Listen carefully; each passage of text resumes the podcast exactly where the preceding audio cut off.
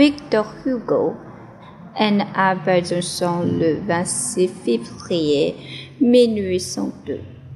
Pendant son adolescence, il habitait à Paris avec sa mère dans le quartier du Val-de-Grâce. En 1817, à l'âge de 15 ans, il gagne deux prix littéraires.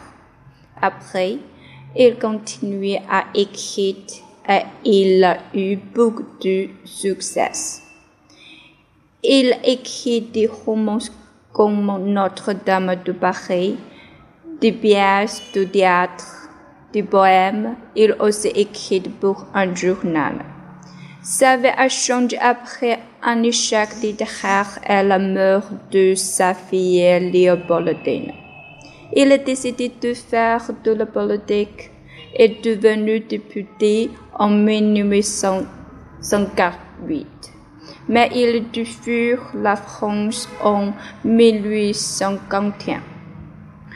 Il partit sur l'île de Jersey. Ensuite, il allait, il est allé à Guernesey. Jersey et Guernesey sont deux îles britanniques. Elles sont situées près des côtes françaises. Il écrit du livre contre le gouvernement de Napoléon III. Napoléon III. C'est aussi à ce, moment qu'il écrit l'immédiable. Napoléon III est perdu à guerre contre la Prusse et Victor est revenu en France.